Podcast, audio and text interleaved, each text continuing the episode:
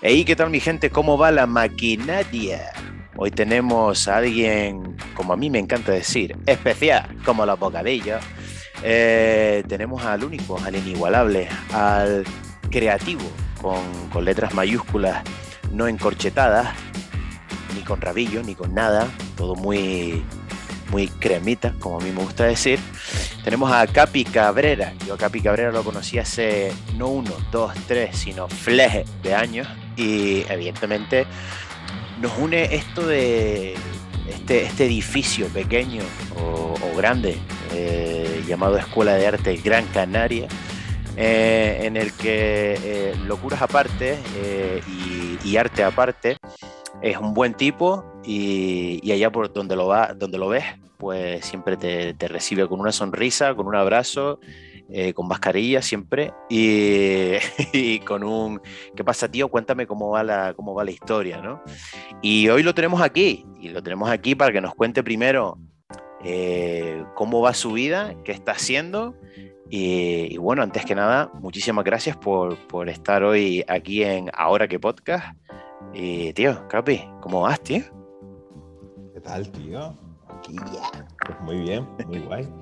Muy, muy a gustito, un poco cansado ya a esta hora de, tanta, de, de, de, tanto ordenador, pero, pero muy a gusto, muy contento de que me hayas invitado y de compartir contigo, tío. Crema, tío, crema. Bueno, pues para quien no conozca a Capi un poco, eh, digamos que él lleva muchísimos años dentro de lo que es el mundo, eh, ¿cómo podríamos decirlo, tío? En plan, porque no me gusta decir la palabra el mundo artístico. Eh, a mí me gusta decir más de, ¿cómo lo, cómo lo llamaríamos? ¿Cómo, ¿Cómo se diría? Pues no lo sé, tío. Yo, yo sí que lo separo, ¿no? El mundo artístico es en plan como el circuito artístico. Sí, es una, ¿no? Una, pues es una parte de, de, mi vida, ¿sabes? A partir de, de, hace unos años.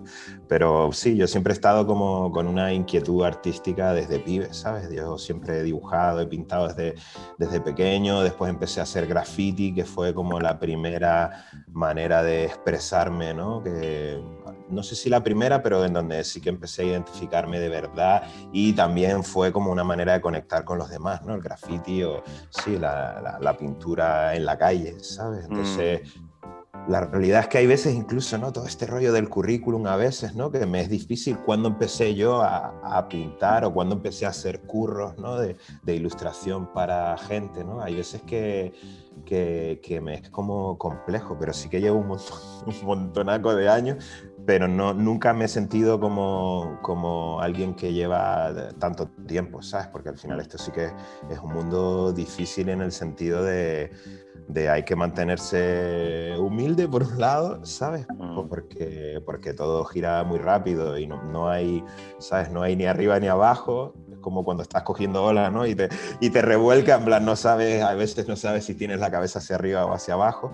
Y, y por otro lado, siempre estás aprendiendo, siempre estás en procesos, ¿no? De, de, de, ver qué es lo siguiente, o yo por lo menos lo vivo así, entonces cuando hacía graffiti, por ejemplo, y estaba muy entregado, muy entregado a esa mierda, ¿sabes? En plan, eh, pues ahí estaba muy a tope con eso, al igual que ahora estoy igual de a tope como si fuera un pibe en aquella época, pero con lo que estoy haciendo ahora, ¿no? Entonces... Mm. Yo algo, pues para mí muy importante es que yo tengo la misma sensación cuando dibujaba de pequeño en el sur, ¿no? Cuando mis padres iban a la playa y yo me quedaba en el apartamento ahí dibujando, que cuando me pongo a dibujar ahora, ¿no? Yo no, no en todas las áreas de mi vida he encontrado una conexión con el yo pequeño tan crema como esta, ¿sabes? Hostia. o sea, me gusta. En mi, en, en mi, sistema de vida también, ¿sabes? De, de mi sistema de vida y de, y de, mi ganar dinero también, ¿sabes? Mm, sí, claro, a ver, comentabas bastante, o sea, y es algo que oyéndote, bueno, lo primero, hablas tan bien, tío, me encanta. eh, joder, tío, o sea, vamos a ver, cuando tú me empiezas a decir que, o sea, se ve una pequeña evolución de, de ese capi chiquitito, que, que desde pequeñito pues ya estaba ya dando el coñazo, pintando y tal, y que primaba un poco el hecho de eh, de otras cosas a, a, simplemente pintar, ¿no? Y es lo que comentabas antes, esa sensación, ¿no? El tener esa sensación de, de, de disfrute que, y sobre todo de, la obra final, ¿no? Pero también comentabas un poco el hecho de, claro, cuando estabas tan metido en el tema del graffiti, yo lo yo recuerdo en esa época, yo, yo te conocí ahí en esa época, y le dabas muchísimo, pero claro, eh, hay algo que me llama mucho la atención a todas aquellas personas que estaban contigo en, ese movimiento, y es el hecho de la cruz, ¿no? Es decir, eh, también son edades, ¿no? En el que uno se busca a sí mismo también, pero bueno, lo primero cuando eres pequeño es el disfrute personal y esa sensación, y luego ya es como te empiezas a integrar como individuo dentro de una cruz, ¿sabes? Dentro de una, de una peña, ¿no? Con mismos intereses, ¿sabes? Porque evidentemente... Eh, empiezas como a evolucionar también con ellos, ¿no? Y es una manera un poco de, no de competición, ni mucho menos, pero sí es cierto de apoyo eh, entre todos ustedes para, para simplemente crecer y, buscar también tu propia voz dentro de lo que cabe, ¿no? Y claro, ya llegó un momento ya en que eh, yo recuerdo que tú te piraste para Valencia eh, pues a seguir estudiando y, a, y seguir formándote. ¿En qué, ¿En qué te formaste allí? Yo fui, en aquella época yo estudiaba ingeniería en diseño industrial y me fui un año de, de Seneca. Y ahí ese año, eh, ese año intenté coger todas las asignaturas de Bellas Artes porque yo siempre había querido hacer Bellas Artes pero no había tenido las posibilidades, aquí no se estudiaba en, en la isla. Y entonces intenté hacer como esa, esa triquiñuela y no me dejaron hacer todas las asignaturas que yo quería hacer Bellas Artes, entonces hice algunas, entonces estuve mucho tiempo en el edificio de Bellas Artes en, en, Valencia. Y eso fue un año solo, cuando volví ya ahí como que ya me estalló la cabeza y yo ya ahí ya pintaba, ya me pagaba la otra carrera pintando locales, discotecas, ¿sabes? Y...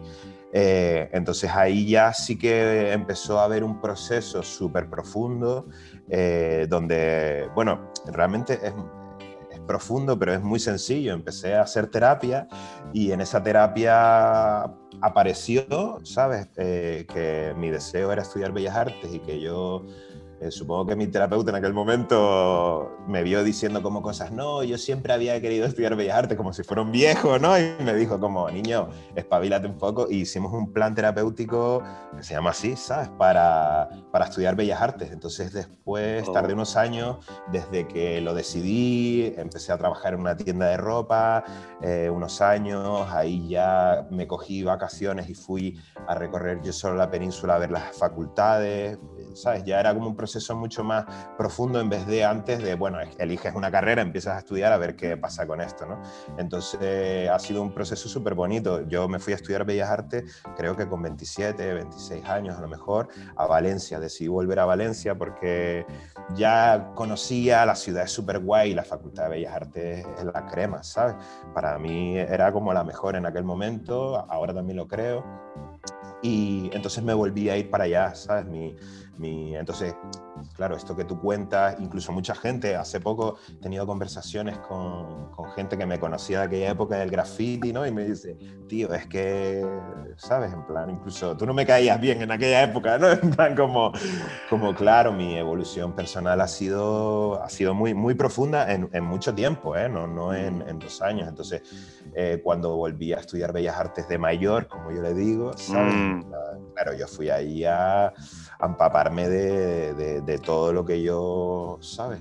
Necesitaba. Incluso ahí fue cuando dejé de hacer graffiti o dejé de pintar en la calle, empecé a investigar en el estudio, ¿no? También un poco de dejar de identificarme con esa persona, ¿no? Incluso que los demás, muchos de ellos me conocían por Capi, el grafitero, ¿sabes? Eso como que se me, me empezó como, no a molestar, pero a generar como una especie de ruido también de quién soy yo si me desapegaba de aquella cosa que ocupaba tanto espacio ya en aquel momento, y fue como una especie de vacío de, de, y me empecé a investigar con la abstracción desde, desde ese momento y eso fue como, por eso yo también como estos procesos, ¿sabes? He ido como descubriendo en cada paso que doy, eh, he ido como descubriendo, ¿sabes? Como un poco quién soy yo, en dónde estoy, dónde están mis milongas, dónde me estoy escaqueando, ¿no? Y dónde mm. está mi verdad también Entonces, para mí el arte tiene mucho que ver con, con, la veracidad. No todo el mundo lo verá así. Yo lo veo como algo que me conecta tanto, ¿no? Como te dije antes, me conecta tanto con,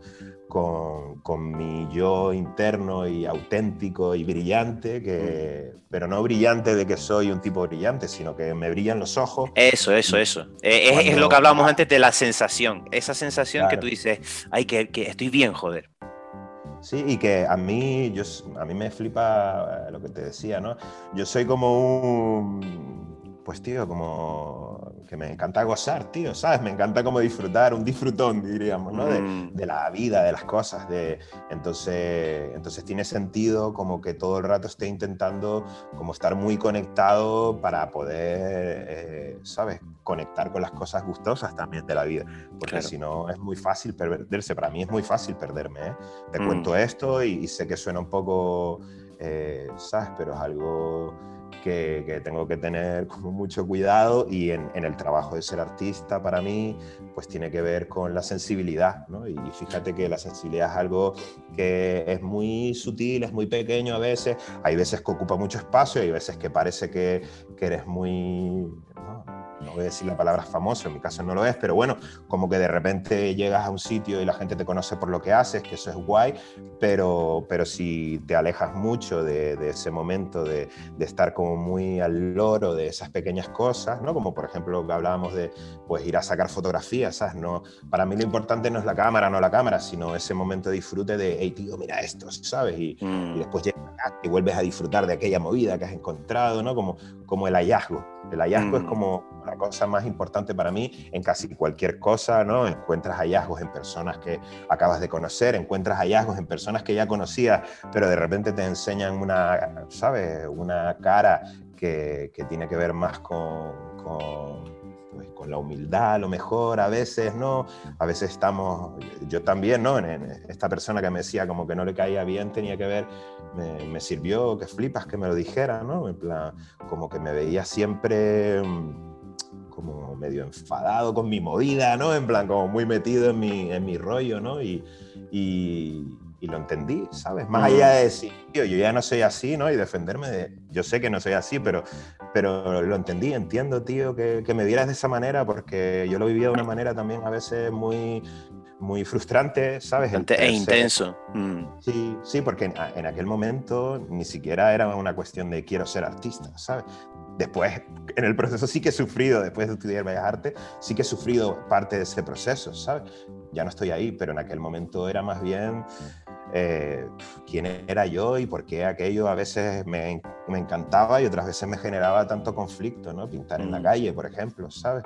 Eh, porque a veces disfrutaba y era una manera increíble de estar en silencio por la noche, solo el sonido del spray, ¿no? De, de, de las canicas que lleva dentro del bote, ¿no? Para que la pintura... Y de repente otras veces sentir un montón de ansiedad cuando iba a pintar, por ejemplo, ¿sabes? Pero mira, todo eso que comentas, Capi, tío, eh, ya lo nombraste antes al principio, que es con el, con el hecho de, eh, y es algo que, que en el podcast eh, me gustaría nombrar y, y, en algún momento mm, intentaré trabajar en ello para, para traer a alguien de, de, ese ámbito. Y hablamos del tema de, de la terapia. O sea, va a sonar súper chungo lo que voy a decir, pero eh, eh, no se valora eh, lo suficiente o, mm, digamos, yo creo que en nuestra generación, mucha gente, no sé si te habrá pasado, mucha gente no, no ve con buenos ojos el hecho de decir, hey, mira, a lo mejor tengo un problema y no sé cómo tirar para adelante y tal. Y, y no es el hecho de decir, tengo un problema, es decir, eh, no pasa nada si vas a terapia. Es que de hecho es totalmente recomendable a todo el mundo. Es lo que tú dijiste, es vamos a hacer un estudio para ir a, hacer bellas artes. Y fuiste a bellas artes con una edad, es decir, tú mismo, o sea, como que el terapeuta, sin, sin entrar mucho en ello, toca los engranajes justos como para que tú llegues a darte cuenta de decir, eh, si realmente quieres hacer algo y no quieres eh, caer en algo que, que, que estás a punto de caer, eh, te hace ver otro camino directamente, ¿no? Y es lo que tú comentabas, ¿no? No solamente el tema de las bellas artes, sino también en el tema de, coño, pues hay veces que yo me hago mis automecanismos a la hora de crear para simplemente tener, pues, una pirámide de sensaciones y una pirámide de, funcionalidades que, te hacen bien a ti, ¿sabes? Entonces todo ese trabajo lo sacas tú, pero con ayuda de alguien que toca un par de engranajes. Sí, yo este es de mis temas favoritos, ¿eh? el, que, el, que me conoce. Yo intento ser muy discreto porque, no, por mí, yo soy un tipo súper abierto con este tema. Yo, te contaba antes, para mí la terapia eh, es un, es un, estilo de vida, no es, eh, ¿sabes? No es la idea de que cuando estoy mal tengo que quitar terapia. Yo, ¿sabes? En plan, llevo tanto tiempo, a lo mejor te estoy diciendo que desde que empecé a terapia hace mucho más de 10 años, ¿sabes? En plan, mm. ahí sí que nadie hablaba de, de, salud mental, por ejemplo, que ahora tenemos la suerte que se está escuchando un montón, ¿no? Entonces, eh, para mí es, es un, un, estilo de vida y como cualquier estilo de vida, cuando hablamos de cosas y, y me tiras de de, esa, de, ese hilo, yo lo hablo con un montón de naturalidad, pero es verdad que a veces eh, también identifico que, que, bueno, que a los demás no siempre les es cómodo eh, que tú hables de terapia, de tu propio proceso, ¿no? Yo, yo siempre hablo de mí, yo no hablo de, intento no hablar de teorías, intento no hablar de, eh, ¿sabes? Intento de mi proceso, hablo de mi proceso. Porque, porque es el que has vivido tú realmente. Sí, y es el que me ha funcionado. Yo, por ejemplo, te puedo recomendar a mi terapeuta porque, ¿sabes? En plan, no te puedo recomendar, ¿sabes? Yo soy, eh, eso lo he aprendido también en, terapia, ¿sabes? A, mm. a, dejarme de, de, vainas, ¿sabes? A dejarte de, de subterfugios, de, mm. incluso de que el intelecto, ¿sabes? Se convierta eh, en parte de tu negación, por ejemplo. Entonces, claro, estamos hablando de mecanismos súper profundos y, y súper complejos. Y cuando hablamos de la creatividad, ¿no? Me refiero, porque es justo lo que tú me estás diciendo eh, yo como creativo o como artista, eh, yo, yo tengo el compromiso conmigo mismo de estar conectado con estas cosas, ¿sabes? Porque, porque si no se convierte en una fórmula, algo que funcionó ayer deja de funcionarme hoy, pero la sigo repitiendo porque, y para mí la terapia, yo lo que he aprendido aprendido muchas cosas, pero lo he aprendido a ser creativo, ¿sabes? Y ser creativo significa encontrar soluciones diferentes a los mismos problemas, ¿sabes? Entonces, mm. un día me sirve solucionarla de esa manera, pero otro día aparece el mismo problema o un problema diferente y tengo que encontrar creativamente la manera de, de salir. Hay veces que esa manera de salir es parar o decir, hey tío, hoy no podemos hablar de esto.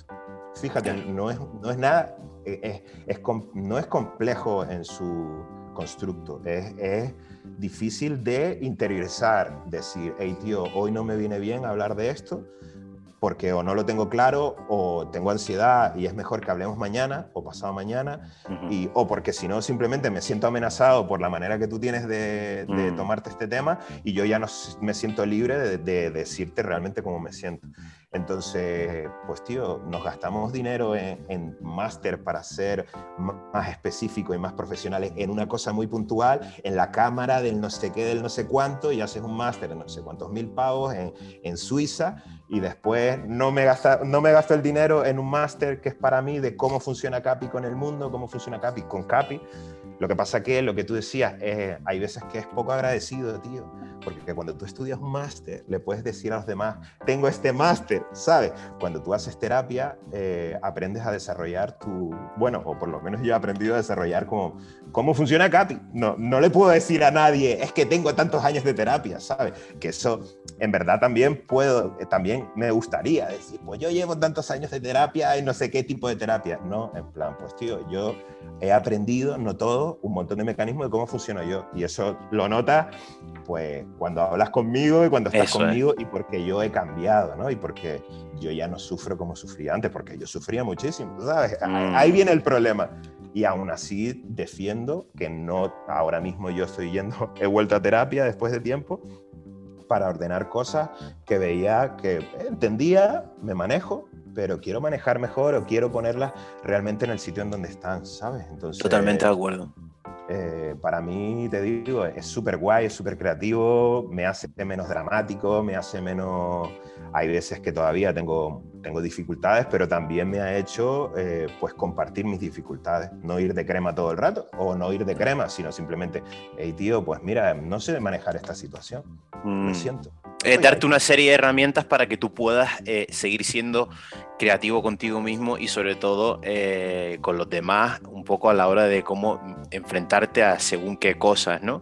Y ir más rápido, tío. Claro. Ir más rápido. Vamos a hablar claro también que ir a terapia es ir como un puto tiro, ¿sabes? En plan, como, como un Fórmula 1, claro que puedes aprender a ser empático en 10 años tratando a la gente claro que sí, pero si de repente un, agente externo te dice, eh, Oscar, tío, ¿sabes? Se te está yendo la olla, ¿cómo le vas a hablar así a la cajera del supermercado? En, en, Petit Comité y tú dices, hostia, si me lo dice mi terapeuta, pues... Pues igual Ah, también te digo, también tienes que saber recibir, de ahí a que el terapeuta sea, o sea, pueda utilizar sus herramientas también para hacerte entender a ti mismo eh, el significado de según qué cosas, ¿no? Evidentemente, ¿no? bueno, es un proceso de entrega, yo no, ¿sabes? Es un proceso muy largo.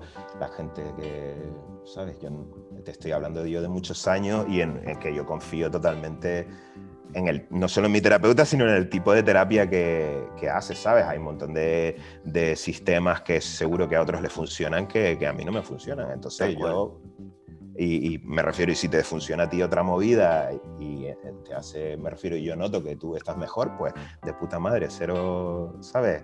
Totalmente abierto a cualquier tipo de, de, movida que te ayude a estar más conectado y, y, a, y a, ganar en, en, en, ti, ¿sabes? Sobre todo a ganar en ti, tío. Sobre todo a ganar en ti. Capi, quería preguntarte también eh, bueno, para el episodio de. Espero que sea un episodio a 3 o a 4. Eh, te llamaré, ¿vale? Con el terapeuta que, quiero entrevistar, ¿vale? Eh, fuera, fuera coño, fuera coño. En algún momento me gustaría hacer como mesas redondas y, hablar de, muchos temas, tío. Y a mí me gusta hablar con gente con criterio. Y creo que usted, bueno, estoy seguro que usted es una persona con criterio.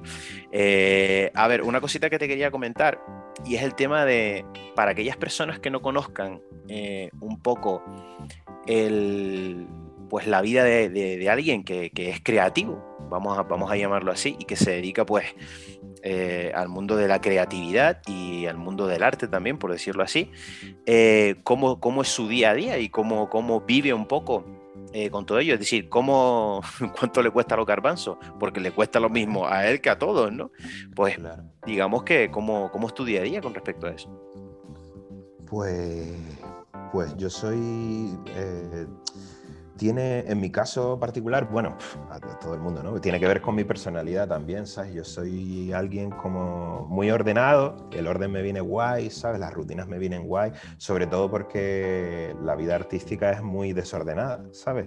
Y entonces a mí me ayuda como a bajar las cosas a tierra mucho, ¿sabes? Tener, no soy rígido o eso creo yo, me gustaría pensar, pero no soy rígido con los horarios, por ejemplo, pero sí intento tener unos, unos, horarios más o menos estables, ¿sabes? Por ejemplo, estar en el estudio, ahora tengo un estudio fuera de casa, que no siempre ha sido así, entonces esto me está ayudando también a separar como el momento hogar o el momento eh, frustración o el momento obsesión a veces, ¿no?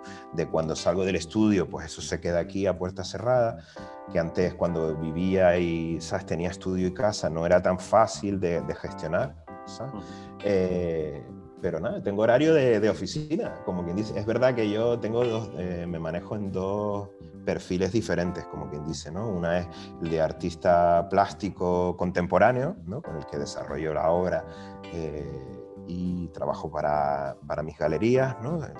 y desarrollando exposiciones, propuestas, ¿no? generando eh, un contexto también, ahora que estoy en Canarias, ¿no? con, con, el arte. Eh, y después tengo la otra vertiente que es más de estudio, digámoslo así, que es de ilustrador comercial para marcas y agencias.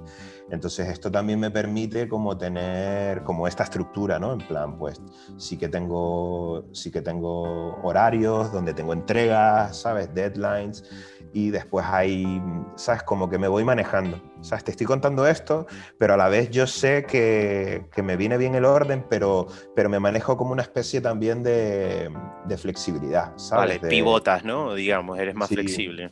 Pues de repente hoy ha sido un día donde, ¿sabes? He tenido un multitasking a tope, ¿sabes? En plan de, de repente estoy haciendo la dirección de arte para, para una movida y haciendo unas ilustraciones para tal, pero pues de repente tuve que mover el coche de sitio y en ese momento hice una llamada, ¿sabes? Como, pero, eh, pero a la vez mm, también me genera como mucha libertad. Yo tengo que tener cuidado porque a mí hay otra gente que, ¿sabes? Como que currar muchísimo le, le coloca mucho, ¿no? Y, y de repente puede trabajar millones de horas sin que eso le genere aparentemente, ¿no? Como, pero yo sí me paso mucho con el estrés, me afecta muchísimo, tío, me, me, me, pone muy poco creativo y después me, me, cuesta llevar el día a día, ¿sabes? En plan, me, parece todo como muy complejo, eh, ¿sabes? Me, entran como pensamientos,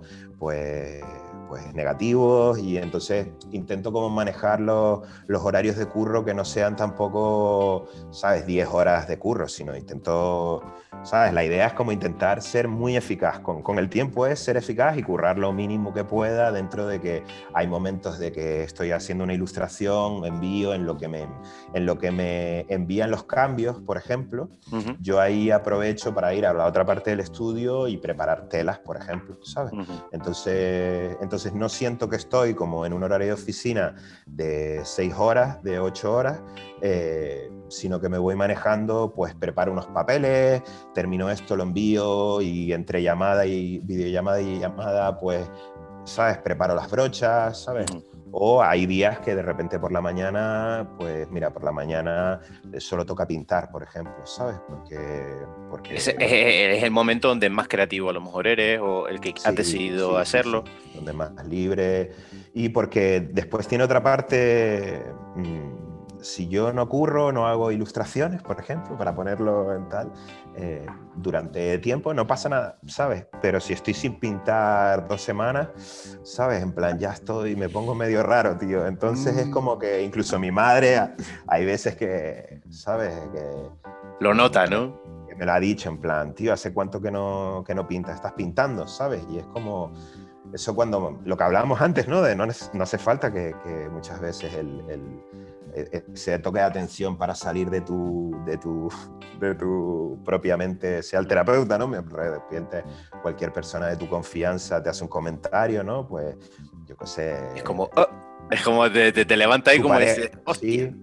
en plan, hey tío, estás pintando y de repente haces como, wow, wow, wow, wow, wow. me han pillado, tío. Yo, yo mismo no me había pillado, ¿no? En plan, yo, es verdad y a mí, ¿sabes? Cada uno disfrutará con una movida o, encontrará esta especie de, de, liberación, pero yo, yo la encuentro ahí y, y, aún así te digo que hay veces que no siempre es divertido pintar, no siempre es divertido lo que me encuentro cuando me pongo a, eh, ahora los procesos, a mí lo que me flipa es como generar los procesos, ¿no? Con la propia pintura, ser como un cocinillas a veces, aunque tampoco, tampoco, ¿sabes? He llegado tan, arriba, ¿no? De, como otros pintores, de fabricar sus propias eh, pinturas, eh, pero sí que intento como manejar también ahí como esos procesos, la infraestructura, ahora mismo pues yo qué sé, la brocha que, ¿sabes? Me he fabricado como una brocha que, ¿sabes? Que mide un metro veinte, que, bueno, que es una cosa muy sencilla, pero me he tenido que fabricar como unos, como unos depósitos para poder mojar esa brocha. Entonces, el proceso de pintar, ya con todos los dos años que llevo investigando con estas técnicas para pintar, pues es relativamente rápido, pero toda la infraestructura para que se pueda dar ese momento y pintar, necesito toda la mañana a lo mejor, ¿sabes? Y después todo un día y medio, dos días para que seque la pintura, ver qué ha pasado ahí.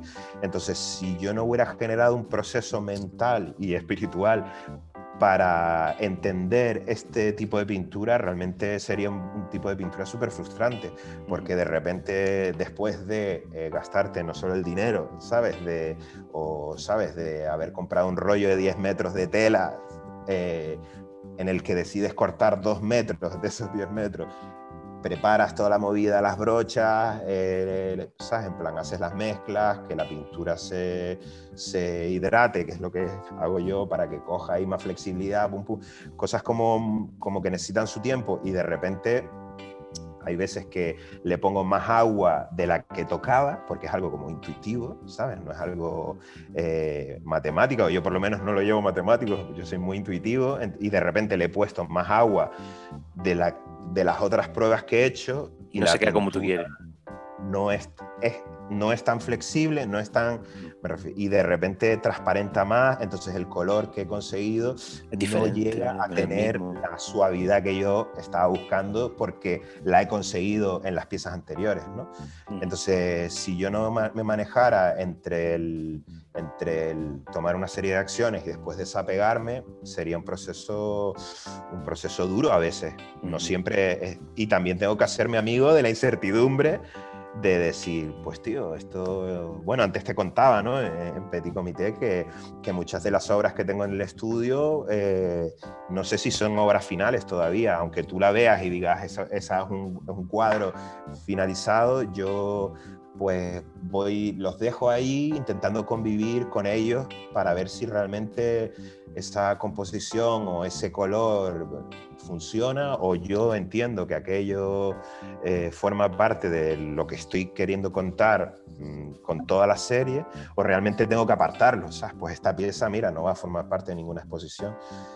Pero yo ahí también encuentro como, como, como esa parte que tiene que ver con con la profesionalidad. Eso es algo que también me, estoy haciendo amigo de eso con el tiempo, porque decir que eres un artista profesional, yo no sé tú con, siendo fotógrafo, por ejemplo, pero a mí yo todavía... Eh, eh, me suelen decir cuando yo me presento, por ejemplo, en el médico, ¿no? Me pasó en el médico, el otro día eh, un chico en un bar, ¿sabes? Me preguntó que, a qué me dedicaba, yo dije que era artista y se rió, ¿no? Me dijo, sí, claro, y ¿Eso dónde lo pone? ¿no? En, tu, en tu DNI, me dijo. Y yo le dije, bueno, lo pone en mi epígrafe de la seguridad social, hermano, ¿sabes? Pero, pero, por ejemplo, con la médica, pues sí que me quedé flipando, ¿no? Porque fue como, le dije, no, soy artista. Y dice, claro, yo soy bailadora. Y fue como, hostia, ¿sabes? Como hay, hay, mucho curro por hacer todavía en cuanto a que la sociedad entienda que los artistas estamos dentro de la sociedad, ¿sabes? Hay veces que, que siento que piensa la gente, que no soy yo, piensa o que el artista está muerto de hambre o tiene un ático en Nueva York. Y en medio no hay nada, pero en medio está todos mis colegas, yo, estamos en medio. Mm. Ni estoy muerto de hambre, ni, ni estoy, ni, ni, tengo ni un ático. Ni tengo un ático en Nueva York, ¿sabes? Y yéndome de las canteras. De las canteras, ¿sabes? Pero, y ahí sí que yo creo que, que, bueno, que hay una parte que a veces la divulgación, ¿no? Que, que, se llama, que ahora también con los youtubers está como, como esa palabra, ¿no? Como cogiendo mucha fuerza. Sí que creo que, está en la labor de cada vez ser más profesional con la perfección, ¿sabes? Mm. Incluso hay veces que en los propios cuadros, pues, pues yo qué sé, en los laterales, ¿no? Pues que se ve la pintura que se vuelca, y yo no, no, tapo los cantos de los cuadros para que se vea el oficio, ¿no? La palabra oficio a mí me encanta, el oficio de pintor, ¿no? Pues como intento, ¿sabes? Yo no soy un tipo, o, o, eso creo yo, teórico que intente soltarte la chapa de qué es la pintura, ni qué es la terapia, ni de qué es nada, pero intento como ser responsable de, de mis movidas, ¿no? Y ser responsable pues a veces es de mis sentimientos y a veces es ser responsable con querer dejar que se respete esa especie de tradición que estoy manejando con la pintura, ¿no? Entonces, porque yo, yo lo pienso, yo cuando empecé a pintar ahora con tela y con papel, esto lo, lo he contado más veces, venía del metraquilato, de materiales industriales que tenían que ver con el graffiti, con la calle, y de repente vine a Canarias y entendí que volver a Canarias tenía que ver con volver, volver, a la sencillez, volver a materiales más orgánicos y de repente cuando empecé a investigar en telas y en papeles, vi que Velázquez ya pintaba en tela, tío. Entonces ya había como una sombra tan grande para mí que era como, hey, vale, te lo digo así, tú dices, yo, tío, te estás comparando con Velázquez. No, no. Lo, que quiero, lo que quiero decir es que, pues, tío, claro que tengo que dedicarle tiempo a entender cómo manejar ciertos lenguajes en esos materiales. A mí eso me parece súper bonito también, ¿no? Es como cuando cojo olas, tío, ¿sabes? Que es algo tan... Pues me encanta como sentir que aquello tiene una filosofía también y que yo respeto esa filosofía y, y me manejo en ese amor por por entrar y decirle hola a la gente en, el pico cuando entro, por ejemplo. Eso mola un huevo, tío. Cosas que, que, para mí son importantes porque, y, ya no estoy, te estoy diciendo que se lo exijo a los demás, no, no, tiene que ver con que para mí, eh, ¿sabes? Es bonito, ¿sabes? Como sentirme con, con, con, ese cuidado con las cosas. A veces, pues seguro que, que no lo consigo, ¿sabes? Pero pero sí intento ser cariñoso, ¿sabes? Y eso creo que, que sí que se ve, por, eh, ¿sabes? En, en, lo que intento hacer, ¿no? Por, sobre todo porque, pues, tío, vivimos en un momento en donde todo el mundo hace cosas increíbles, ¿no? Y, un montón, y está Internet, donde vemos un montón de cosas. Entonces, la diferencia muchas veces para mí tiene que ver con, con realmente qué es lo que ha movido a esa persona a hacerlo. No, no, lo, no la imagen, no el, sino el, el, el motor, ¿sabes? Para mm. que eso llegue a, a, tener ese aspecto o tener... Y creo que ahí sí que, que es algo que, que, no tenemos que, que desviarnos, ¿sabes? De, de, conocer a la persona, conocer al artista, conocer los motores, porque hay veces que el, el propio statement que le llaman, ¿no? El propio, mm. eh, digamos que la carta... ¿De presentación? De presentación de tu trabajo, uh -huh. en, en, pues hay statement de artistas que son utilizan prácticamente las mismas palabras que yo hablando del accidente tal cual y después ves la obra y pinta realismo, ¿sabes? Y es totalmente diferente, entonces eso es increíble decir, wow, tío, estamos manejando como los mismos conceptos, de alguna manera espirituales, porque para mí el arte es algo como muy chamánico también, pero después la, ¿sabes? En cómo eh, desemboca cada uno eh, esa conexión es, es, totalmente diferente, ¿no? Entonces, eso, el arte es increíble para mí en ese sentido. ¿sabes? Hombre, es, pa para ti es increíble y es tu modo de vida, o sea, eh, básicamente es, es, lo que, es lo que te llena y lo que te, da ese tipo de satisfacción. O sea, estaba yo tomando un par de notas porque, eh, mmm, o sea, me mola el hecho de decir, eh, y, y, un poco es dar a entender un poco a la gente el hecho de, sí, vale, está todo inventado. ¿Vale? Todo perfecto. Hasta ahí estamos todos de acuerdo. Y, y, esto no es cuando hablamos de, de, artista o cuando alguien se pone pues, a sacar fotos o eh, con, con, algún objetivo en concreto, que, que, que, sea algo más que un hobby, por decirlo así. Eh, existen ciertos egos, existen ciertas eh, debilidades, eh, fortalezas que uno intenta pues esconder o potenciar. Entonces, um, yo soy de las personas que creo, y creo que esto lo compartes conmigo, en que eh, amando lo que es el proceso eh, y, mostrando el proceso de, aquellas personas que, con, las manos abiertas te dicen, mira, este soy yo, ¿vale? Y seguramente en, en Uzbekistán hay otro tío que hace lo mismo que yo, ¿vale? Pero este soy yo y este es mi oficio. La palabra oficio a mí también me mola porque es un rollo de decir, mira, este es el proceso donde yo, yo he empezado haciendo esto y he llegado hasta aquí y me ha, y me ha tomado X llegar hasta este punto, ¿vale? De ahí a que evidentemente se le tiene que poner algún tipo de valor a lo que tú haces, evidentemente. Y es aquí donde yo quiero entrar también porque tú hace relativamente poco, bueno, tú has estado en galerías bastante tiempo y evidentemente eh, la, has estado en Arco, representado por, un, por una galería, si no recuerdo mal. Vale, es, es, es, otra de las ferias, pero sí, en la semana de, de, de las ferias de Arco. Exacto, sí, pues claro, para quien no lo sepa, pues Arco, eh, digamos que está lo que es el donde está toda la amalgama, pero aparte Madrid se transforma, ¿no? Es decir, claro. hay diferentes eh, sitios donde también hacen diferentes exposiciones referente a la tuya en este caso era más urbano dentro de lo que cabe, pero siempre eh, con, digamos, eh, anclado también eh, o unido, mejor dicho, a, Arco, ¿no? No estabas en ese gran pabellón eh, en la periferia de Madrid, evidentemente, que a veces es mejor no estar ahí, eh, porque es un desgaste increíble. Yo he ido varias veces y, es un desgaste. Yo prefiero ir a, las que están alrededor, ¿no? incluso en la Casa Canarias, ¿no? Cuando vas allí y hay una exposición y tal. me molan cuando son edificios o casitas pequeñitas. ese, ese, rollo me, me mola mucho más. Pero vamos, o sea, en este momento en el que te encuentras tú un poco eh, y se te, da un cierto valor eh, a tu obra eh, en según qué tiempo determinado, porque evidentemente tú tienes una cierta evolución desde que empezaste hasta el momento en el que estás ahora, ¿no? Entonces, si nos podrías comentar un poco en qué proceso estás así, sin, sin un poco para desmitificar un poco el rollo, ¿no? Vale. No sé si te he pillado del todo, pero yo voy a...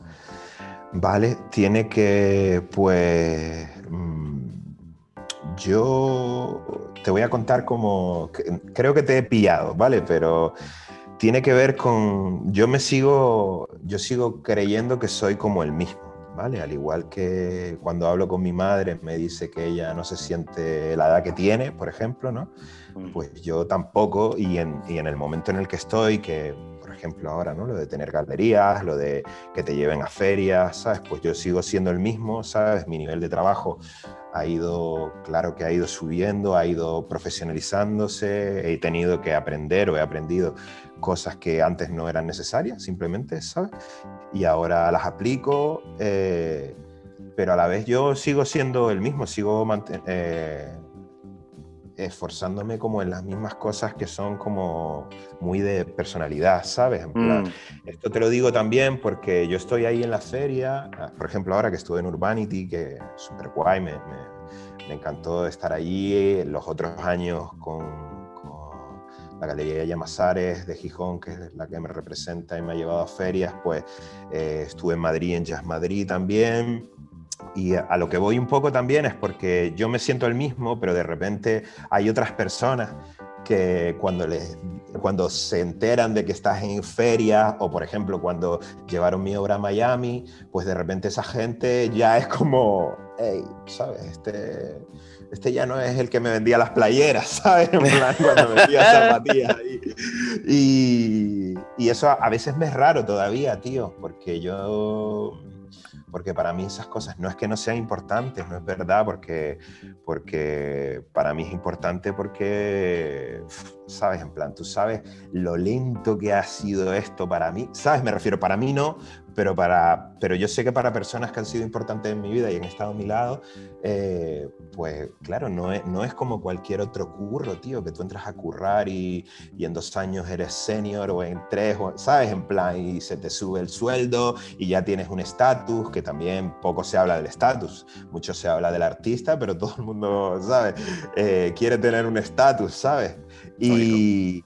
Entonces, que tiene que, ver con lo que decías del ego, ¿no? En plan, yo oigo mucho lo del ego de artista, tío, pero nadie habla del ego de panadero, ¿sabes? O del ego, y todo el mundo tenemos egos, ¿sabes? Y hay veces que, que, es como, que, como una especie de, de, batalla que no sé dónde empezó realmente, ¿sabes? En plan, por lo mismo que te decía, porque yo no me siento identificado con un tipo con un ego que tiene un ático en Nueva York, o aunque no lo tuviera, ¿sabes? y, y, aunque lo tuviera, ¿sabes? Que, que también está de puta madre tener un ático en Nueva York si tú lo has ganado, ¿sabes? que, pero... Sí, pero si te lo has ganado con oficio, ¿sabes lo que te digo? Es lo que yo creo que se valora mucho más, ¿no? Yo creo que al final, fíjate, mi, no es una crítica, ¿sabes? Mi sentimiento a veces es que, es que, bueno, que hay veces que yo trato con mucho cariño todo esto y es una profesión dura, pero hay otras personas que, que, bueno, como en todo, son superficiales y, ¿sabes? Y la superficialidad es como cuando ven que tienen eso que para ellos eh, eran importantes, como estar en Miami, por ejemplo, ¿no? Un ejemplo de chorra, ¿sabes?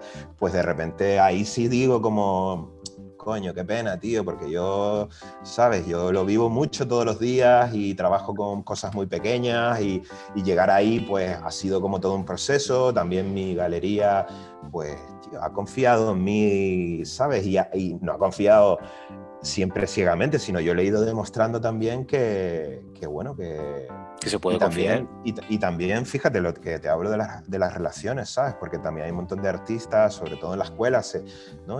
se, se, yo, yo he como huelo una especie de tufillo, ¿no? Que los propios estudiantes dicen, no, porque te vendes, ¿no? Ese rollo que no me lo has preguntado, pero es lo típico de, de vendernos como artistas, ¿no? O trabajar con las galerías, tío. Yo eh, defiendo que son relaciones personales, ¿sabes? Y al igual que ellos, ¿no? En, este caso, ellas han apostado por mí o, o cuando eh, yo he vuelto he vuelto a Canarias, tío, y he estado dos años prácticamente investigando con esta obra. Dos años sin, sin tener, digamos, obra, ¿sabes? No, es así del todo, pero hasta ahora que he hecho esta exposición, esas obras no han salido a la luz y también ellas han respetado eh, ese tiempo que yo necesito para gestar el discurso que ahora puedo defender, ¿no? Entonces, yo eso lo valoro un montón también, ¿sabes? Porque sería muy fácil, no, es muy fácil, oigo mucha gente decir, no, porque las galerías, no, porque el circuito del arte, yo, pues, pues chicos, yo lo estoy intentando hacer con la mayor honestidad posible, la mayor, ¿sabes? En plan humildad posible, pero también, pues, pues tío, que estoy encontrando ahí un camino que, que, que, que, también he, buscado, ¿sabes? Y no he buscado porque he dicho quiero tener dos galerías, ¿sabes? Sé que otros funcionan así, pero porque funcionan así en la vida, marcándose como objetivos muy claros, porque si no, no pueden llegar. Yo soy, eh, mi perfil tiene que ver con, con trabajar poco a poco y, saber que van a llegar los hallazgos, que decía algo,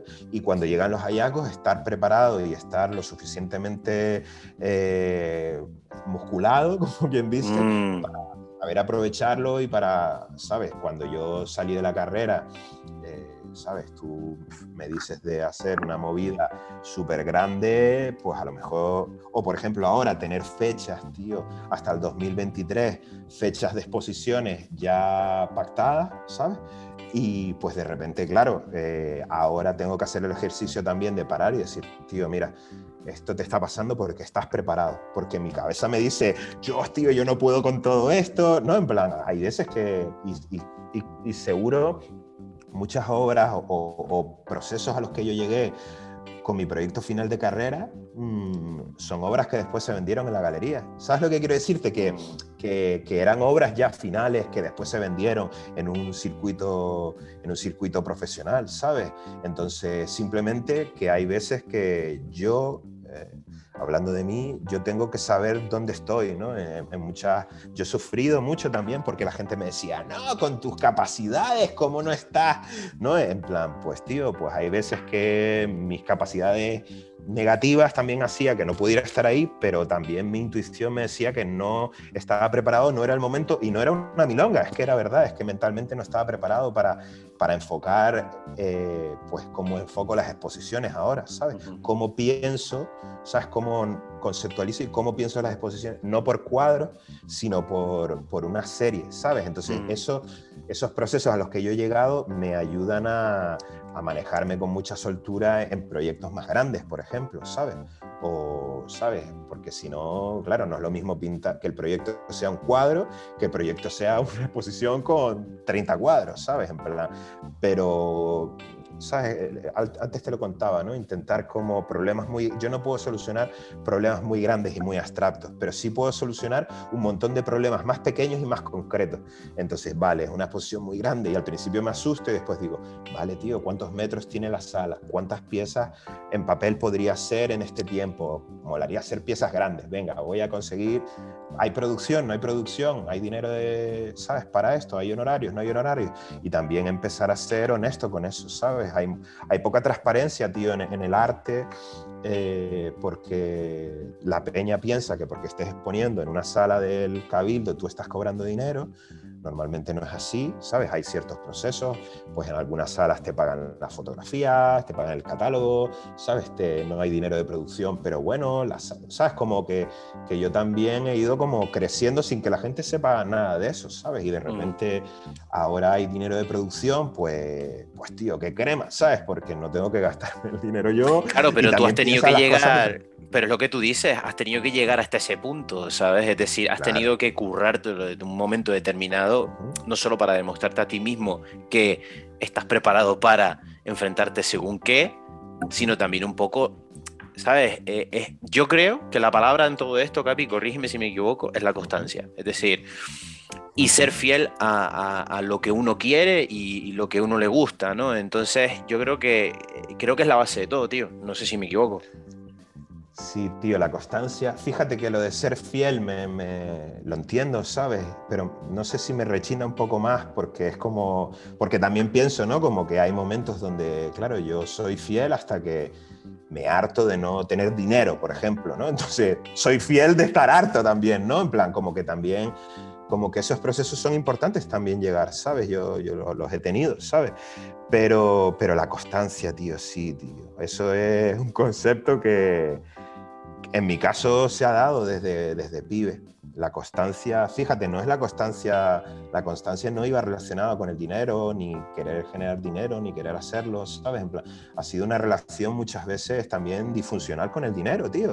Así de claro te lo digo, ¿sabes? Esto no lo he escuchado en mm. ningún sitio, pero, pero ser artista para mí a niveles funcionales, a veces ese pensamiento me ha hecho daño también, porque yo, mi intuición me decía, ¿no? Mi, mi sano juicio, incluso, mi, mi, respetarme a mí mismo, me decía, pues, pues tío, que para mí es muy importante tener un, un estudio, tener un taller, ¿sabes? En pero hay momentos en donde, pues tío, a lo mejor no puedes tener un taller, ¿sabes? O tiene, y aún así, pues hacía obra muy pequeña porque el espacio era muy pequeño. Esto lo aprendí de o fui a una charla de eh, Nico Munuera, que es un artista valenciano que se te va la olla, a mí me flipa, y él decía que tenía una serie que era como un políptico, pues imagínate, como de 10 metros, políptico, con muchas piezas muy pequeñitas, juntas, y cuando las juntaba para, no sé si era un museo o algo así, era una pieza súper grande, eh, hecha con piezas muy pequeñas, pinturas súper bonitas, porque lo que hace es increíble.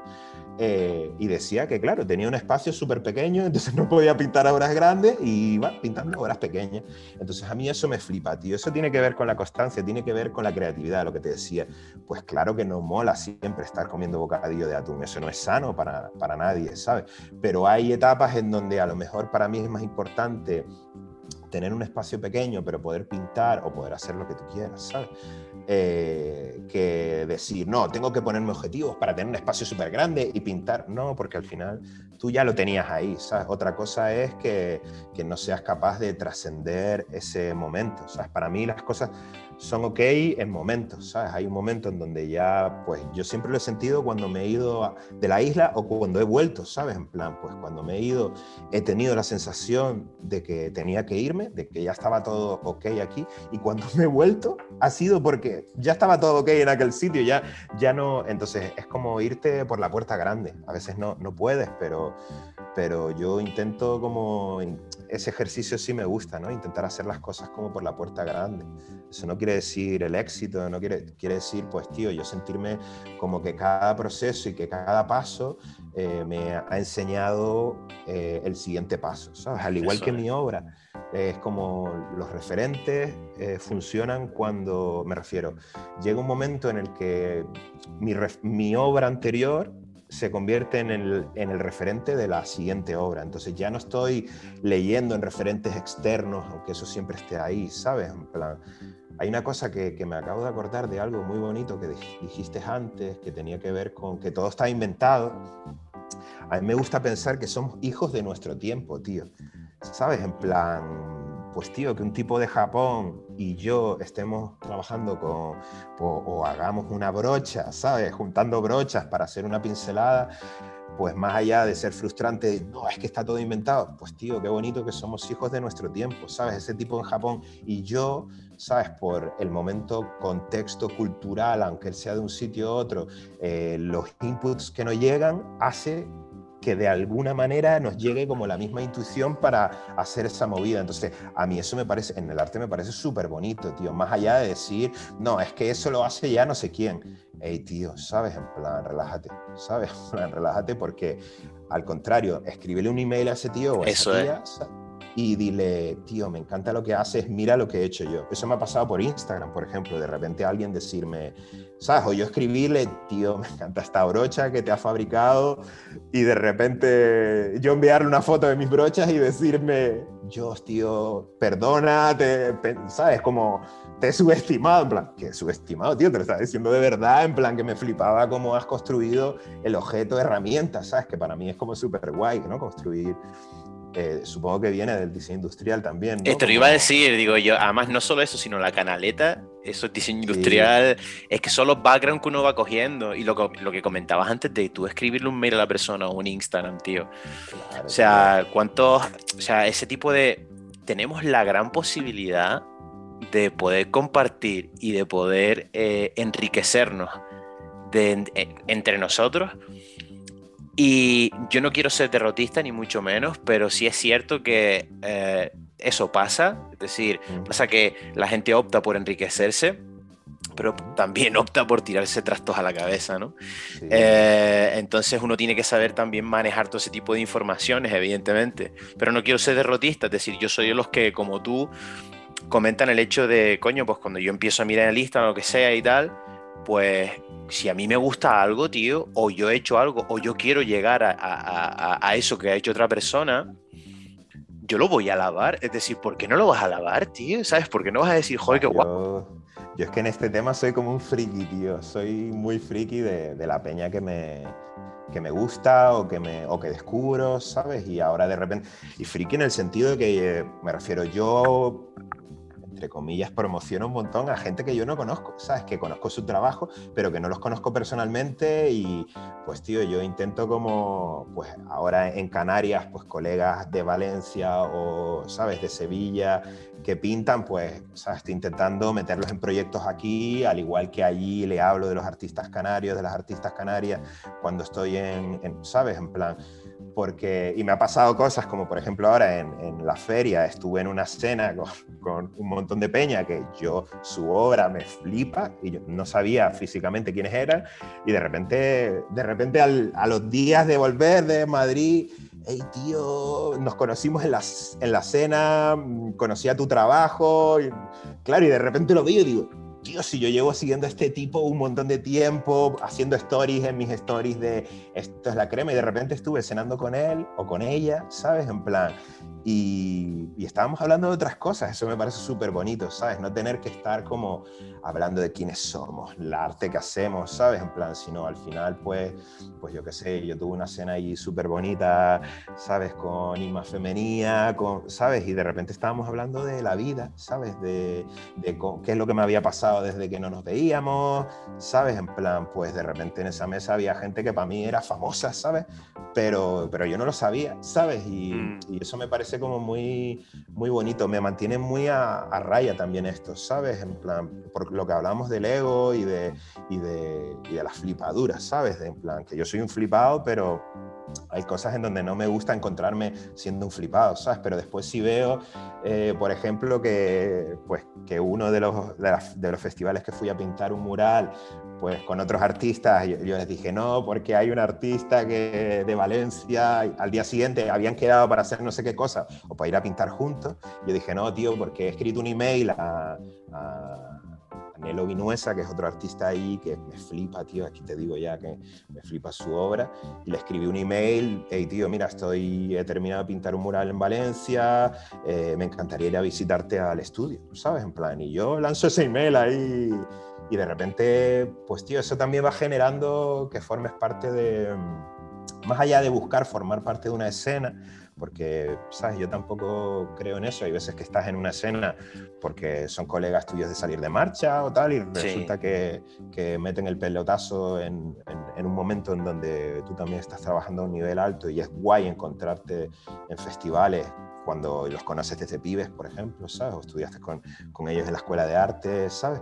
Pero, pero después hay otra cosa muy guay también, que es que yo intento no tener miedo a quedar desflipado, decir, tío, me encanta tu obra, tío, o decirle, o a lo mejor ceno contigo, tío, este tipo me flipa, y tú me digas, tía, pues, pues ese es el novio de mi hermana. Y yo, ¿qué hice? ¿Sabes? Como para ti mm. algo súper normal y yo quedo ahí de, joder, esta piba, ¿sabes? En plan, pues yo qué sé, me pasó con también con Ana Barriga, creo que se llama, pues de repente, claro, viendo sus obras y la veo ahí en directo y la veo a ella allí, yo ah, me quedé como un poco, es ella, ¿sabes?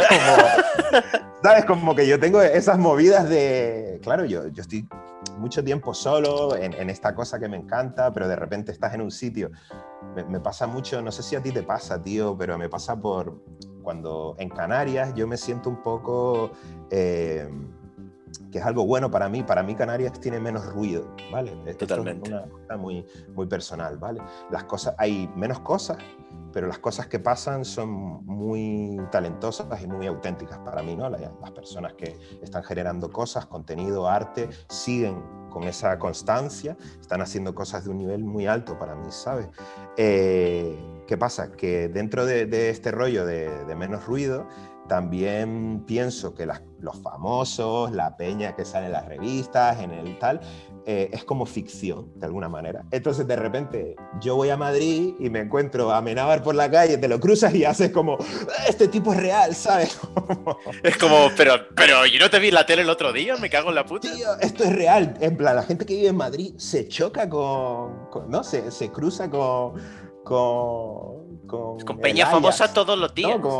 Claro, y entonces me, me, caso a mí mismo también en, ese, en esa flipadura de decir, tío, de gente normal, ¿sabes? De gente como, como tú y como yo, y de repente estás teniendo una conversación con esa persona súper guay y súper natural, o no, ¿sabes? Yo la verdad que no me he llevado ninguna, por ahora, ninguna mala impresión, pero a lo mejor porque yo soy un poco flipado, lo que te decía, y soy como muy, también muy positivo y tal, y eso se contagia un poco, pero, pero la verdad es que con la peña pro, que para mí eran pro eh, y he conocido en, estos viajes, vamos a hablar de los viajes, ¿sabes?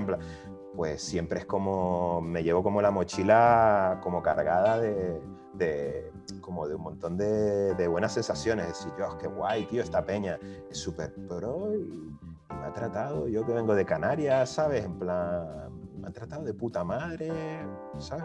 Y a veces conocen tu trabajo y te preguntan sobre tu movida y yo digo, hostia, qué fuerte, ¿sabes? Lo que te da es gasolina, yo creo, tío, para... Pa, no sé, para tú... Mm, digamos que estás en ese viaje eh, has tenido esa cena con ellos, has salido de marcha con, Peña, tal, lo que sea, y tú estás deseando, tío, volver a tu choso, ponerte el tema que te mola y, ponerte a pintar. O sea, eh, por ejemplo, ¿sabes?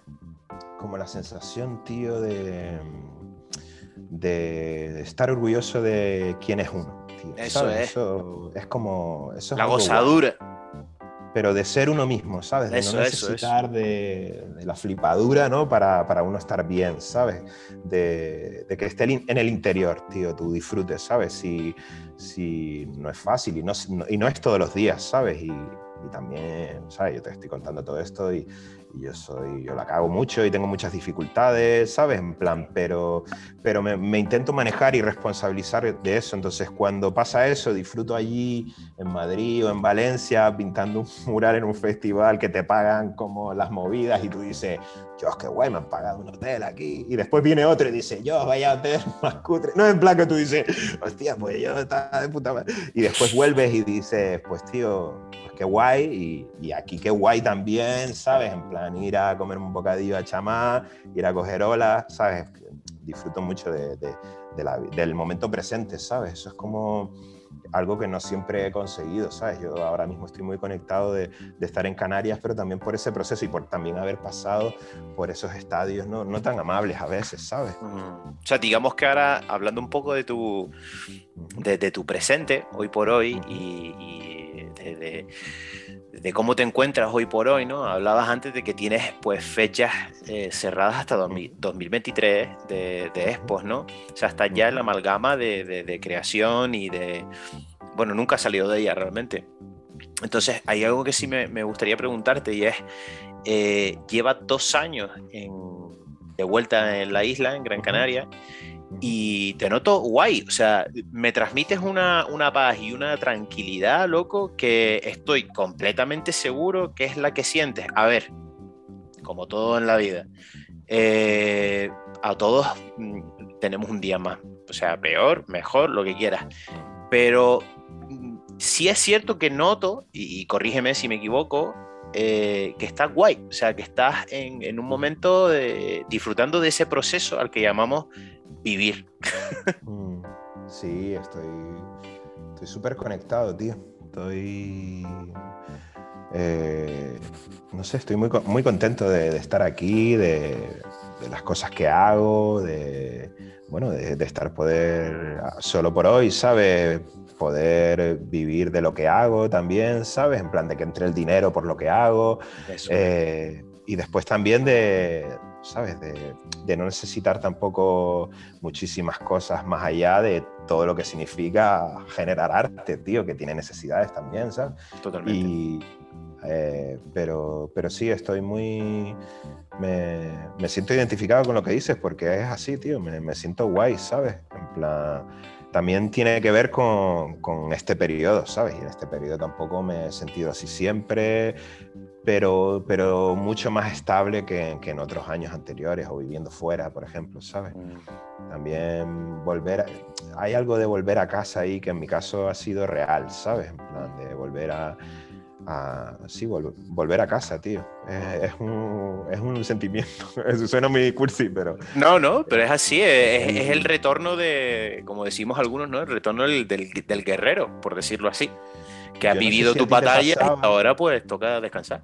Yo no, no, sé si a ti te ha pasado, tú que, que, has vivido fuera, pero yo, yo, yo fui, me refiero, encantaba vivir fuera, pero nunca me sentí ni de allí ni de aquí. Era una sensación súper rara, tío, ¿sabes? En plan, porque cuando volvía tampoco me sentía de aquí, ¿sabes? Que era. Entonces, ahora tiene que ver con la conexión que te digo, tiene que ver con, con eso, ¿sabes? de, de, de también aprender a vivir con las cosas que te da Canarias, por ejemplo, ¿sabes? En plan, pues tener una rutina de coger olas, por ejemplo, ¿sabes? Pues es algo que te da una calidad de vida que se te va la olla, tío, en mi caso por lo menos, ¿sabes? En plan, eh, y es como también esa, ese autocuidado también que yo necesito, ¿sabes? Por ejemplo, esta semana que he estado de multitasking, eh, he tenido el COVID la semana anterior y he tenido que parar todo, ¿sabes? Y de repente he vuelto a, ¿sabes? Esta semana no he podido coger olas porque también cuidándome un poco, el agua está fría y yo lo noto, ¿sabes? Ya noto que, lo que te decía antes, pues ya noto que llegar al final del día, estando todo el día en el ordenador, tal, ya me está costando más, ya me digo, uff, esto es así todos los días, vaya mierda, tal. Mm. entonces, tiene que ver con eso, con, en dónde encuentras tú el autocuidado. Yo ya llevo un montón de tiempo trabajando en eso, pero resulta que viniendo a Canarias mi nivel de autocuidado ha subido muchísimo. Y también el momento de economía familiar, no, de dinero, sino de, de, medios, de tener a, mi, a mis padres, ¿sabes? En plan, yo los he visto envejecer, digámoslo así, cada vez que venía, ¿no? En plan, con ellos todos los días, pero no es lo mismo, tío, cada vez que venía los veía un poquito más viejos o con achaques y de repente ahora, ¿sabes? Estar con ellos, eh, convivir el día a día, ir a hacer la compra, ¿sabes? En plan como súper, ¿sabes? También me da felicidad, tío, que son cosas que cuando yo era un pibe o tenía las necesidades de ir a vivir fuera, pues esas cosas no entran en tu, en tu de, mm. de, las cosas que son importantes para ti o que te van a hacer trascender, porque está bien, son procesos. Yo parece que estoy hablando como un viejo, pero, pero estoy vislumbrando algunos procesos que entiendo desde la, desde la separación de que tenían que ser así, tío. Mm. Entonces, por eso ahora es como, pues ahora tiene que ser así y ahora me, de repente tengo fechas, ¿no? Como hablábamos.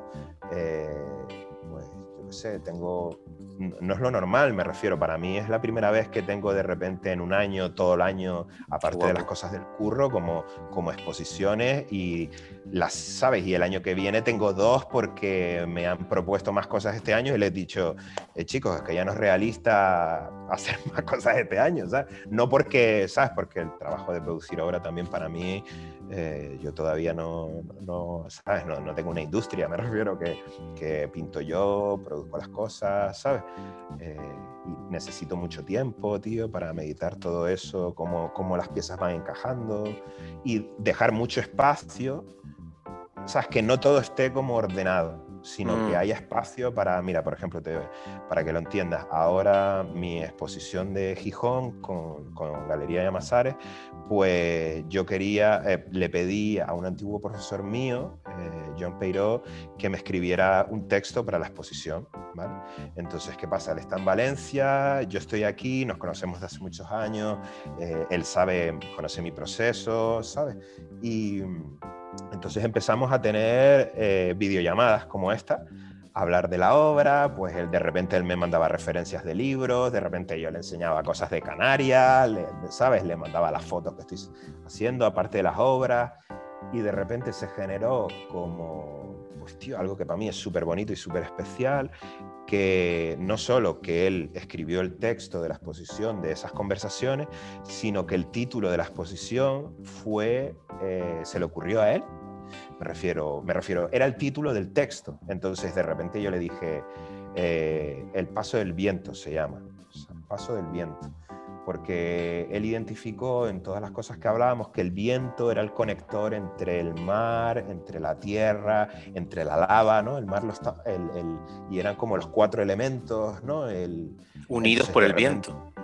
Claro, entonces de repente eh, era algo súper poético, a la vez él me decía que era como, en vez del paso del tiempo, el paso del viento, entonces había algo ahí como súper bonito, súper poético, entonces yo le dije, hey tío, llegados a este punto, te voy a pedir permiso para poner ese título como el título de la exposición. Entonces él me dijo, tío, me encantaría. Entonces, de repente esas cosas, si tú no dejas espacio a que esas cosas ocurran, si yo dijera, la exposición se va a llamar así, tantos cuadros, no sé qué, no sé cuánto, pum, pum, el texto no sé quién, pum, de repente todos esos procesos vitales y esas experiencias que están surgiendo en la propia pintura que yo te estoy hablando, eh, también surgen en la vida y si yo no estuviera atento para incorporarlos, eh, sería todo más pobre, sería, sería un pintor más, como quien dice, ¿sabes? y de repente yo estoy muy orgulloso de esa sinergia, de, de que haya surgido esas conversaciones ¿sabes? Es muy diferente a que te escriben un texto y te lo manden, hoy por internet funciona así, a que de repente yo sepa que ese texto, eh, lo que está en ese texto eh, es como unas vivencias de él y mías, ¿sabes? Y de repente defender esta exposición en Gijón con estas vivencias, no solo de pintar unos cuadros en la soledad del estudio, pues de repente me generan como algo súper crema, que para mí eso es el... Eh, es lo que está surgiendo, la chispa del arte, ¿sabes? Y por qué, y por qué no, no se puede consumir solo por, por un scroll de pantalla, ¿sabes? claro. Joder, tío, joder, que, da, gusto irte a hablar, me cago en la puta. Mira, eh, no, no me gustaría terminar, tío, sin antes pedirte las clásicas recomendaciones. Vale. Coméntame. Eh, eh, de todo, puede ser de... Tú, mientras me des tres, tío, y más que nada para hacerme feliz a mí y a, esta nuestra audiencia. Vale. Cosas que, me, encantaría como que descubrieras, como quien dice. Sí. Mira, hay un libro, mira, voy a... Hay un libro que, a mí me flipa y es como, es un libro muy pequeño que se llama eh, Vacío y Plenitud, de François Chen, tío es como mi libro de, cabecera, ¿sabes? Lo llevo muchos años conmigo y lo, tenía aquí, por eso te, no me he hecho lo interesante, ¿sabes? Y, es un libro, eh, eh, ¿sabes? Que habla sobre, sobre la pintura china, tío. Eh, y sobre la filosofía que va detrás de, me refiero, te habla de, de, cómo son todas las etapas de la propia pintura, ¿sabes? Me refiero, porque si tú ves un tipo de bambú, es de una escuela en concreto que hacía el bambú así, si se hace otro bambú diferente es de otra escuela de bambú, eh, pero también te habla de de todos los procesos que tienen que ver con la importancia del vacío en la pintura china, por ejemplo, ¿no? el blanco del papel y cómo eso en, en, la sociedad que nosotros vivimos quizás es lo contrario, no es llenar cosas, llenar el papel, llenar la pintura, en cambio ahí ¿no? lo que está hablando es de, de ¿sabes?, respetar tanto el vacío, ¿sabes?, que la pincelada que hagas, ¿no? si, si haces un pájaro que pesa 40 kilos, la pincelada tiene que ser de 40 kilos, ¿no? Como, mm. como esos conceptos me parecen bellísimos, ¿sabes? Y Vale, más cosas que te... Bueno, ya te he hecho algunas recomendaciones de, de artistas. De, artistas que solo pondré como en un bloque, que, bueno, te voy a recomendar dos, que una es... Eh, ay, se me ha ido la olla ahora, qué mal, ¿no? Suele pasar con los eh, putos nombres, tío, me pasa lo mismo. Tío. Ima Femenía, que es una súper interesante, que, que, tienes que conocer. Eh, y después Nelo Vinuesa ¿Cómo es? Nelo Vinuesa. Nelo. Nelo. ¿Sabes? Son como dos artistas que me parecen súper top. Y, son muy guay. Y después una tercera cosa, em, cosas más random, tío. Bueno, no lo sé, quizás, mira, te voy a recomendar una canción, ¿te parece? Venga, por fin. Y la pongo por ahí. Pues eh, una canción del último disco de Fajardo, tío, no sé si conoces Fajardo pues Fajardo es, uno de mis referentes incluso para la pintura, ¿sabes? En plan, tanto Arico como Fajardo. Pues Fajardo te voy a recomendar una canción de su último disco que, si no me equivoco, se llama Accidente, que es una canción que, si no me equivoco, a lo mejor la estoy cagando mucho, es de Malcortado, otro grupo increíble de Canarias, tío. Y es una, es una canción súper bonita eh, con un montón de paralelismo a las relaciones, tío, y no sé, que a mí me, me, me conecta mucho, ¿sabes? Es que, ¿sabes? Yo en la música en Canarias es que, eh, ¿sabes? En Conecta. sí, Malcortados, por ejemplo, que, que, que, no sé si ya se separaron hace tiempo, hace tiempo que, que, no sé de ellos, tenían una canción que se llamaba El Tívoli, tío. Y no jodas, del, del Tívoli, tío. ¿Sabes? Como como hacía un paralelismo, no, recuerdo bien, pero era súper bonito porque hacía un paralelismo con, con, el Tivoli que se construyó en algún momento y se dejó morir ahí, ¿no? Y, y, hacía un paralelismo con las relaciones, tío, ¿sabes? Y, eso me, ¿sabes? Como que esas conexiones tan, tan sencillas, pero a la vez como tan linkadas a, a, mi historia en la tierra, ¿no? en Canarias, ¿sabes? Me sí, te recomendaría por último como músico Fajardo, Malcortado y Arico. Esos son tres. Me lo voy a pillar. estarán en, en Spotify, sí. ¿no? Sí, sí, pues, sí. Pues me lo voy a enchufar, pero right now, ¿sabes? Y, bueno, yo no, sé si acepta. Si acepta. Eh, ¿Cómo se llama? Em, como peticiones de a quién traer, ¿sabes? A quién entrevistar, pero... Por favor, sí, sí, pues sí, sí, me puedes echar una mano con eso, ¿por qué no, tío? Pues te... Pues diría que intentaras hablar con Fajardo, tío. ¿Sabes? Él, seguro que seguro que él bueno, se va a prestar, él es un tipo... Pues echamos una mano con eso, bro. Sí, no, vale, yo le, le, escribiré porque creo que es una de, ¿sabes? Me refiero yo, siempre lo digo, no, tengo vergüenza en decir que yo he llorado muchísimo escuchando Fajardo, por ejemplo.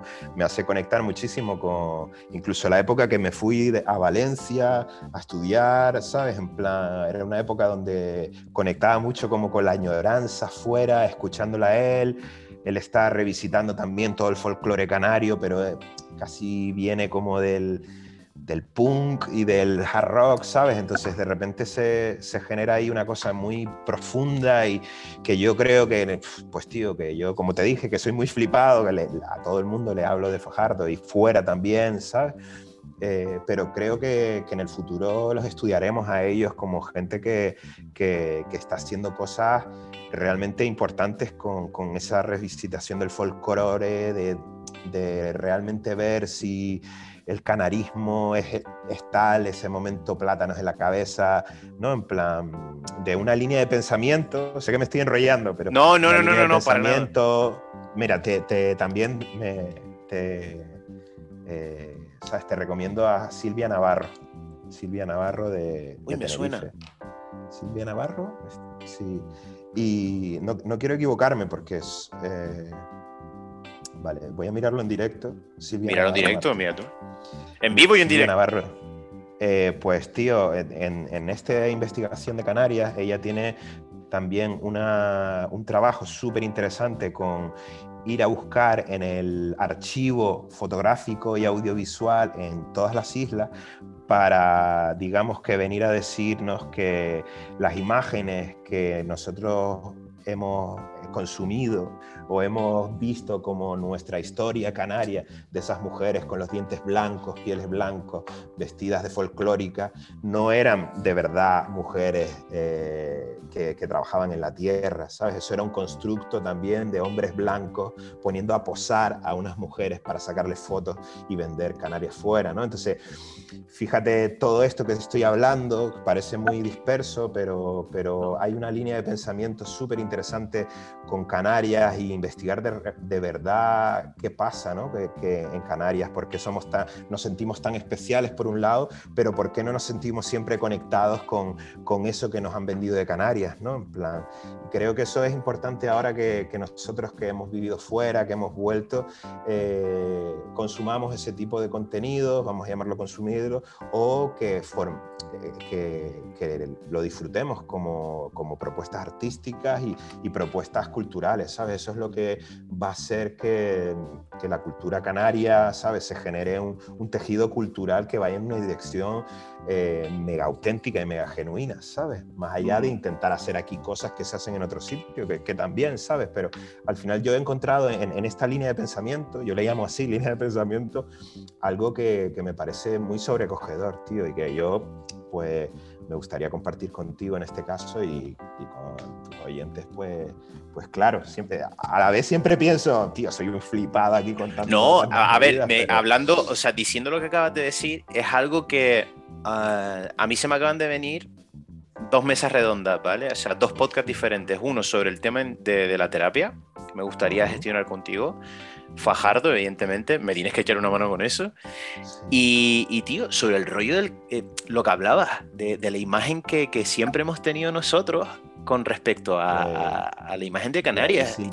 Silvia Navarro es, es, increíble. Yo, yo he ido a echar las suyas donde, donde he descubierto unas, pero unas movidas super punkis, tío, super rollo de si pues tío, ¿sabes? En plan, cómo se trataba a las mujeres en la época de las plataneras, que no hace tanto tiempo, no. pues yo te, me refiero, es una locura, tío, me refiero, yo te, te, te animo a que, ¿sabes? Yo te puedo poner contacto con ella también, ella es una tía siempre súper ocupada, pero maravillosa y, y, y creo que sería súper interesante, tío, ¿sabes? Pues Porque sí. ta también al final yo te estoy contando cosas de que yo soy un friki, esto me interesa y voy a mirar, voy a ver cuando toca no sé quién, a ver cuándo es la siguiente movida, pero entiendo que hay veces que a la gente de a pie, ¿sabes? En plan, les parece como muy underground a veces, ¿sabes? No, no, no lo creo, pero me refiero que, que yo intento por hacer que, que estas propuestas, ¿sabes? En plan eh, tan importantes para mí y tan cariñosas, pues también como darlas a conocer, ¿sabes? Pues me Ahí parece algo que hay que tocar. Navarro. Eso, eso hay que tocarlo sí o sí. Y espero que, bueno, lo, lo, haremos, tío. Y espero que estés también tú por ahí. Todo se ha dicho. Pues, Capi, querido mío, eh, joder, da gusto hablar con este hombre, loco. Eh, me hace falta poner una cerveza, pero bueno, eh, para la siguiente. Vale, lo acepto, tío. pues, tío, hablamos pronto y, y, es un placer, de verdad. Pues, tío, muchas gracias, tío, a ti por invitarme y, y muy guay, me he sentido muy cómodo, tío. Chao.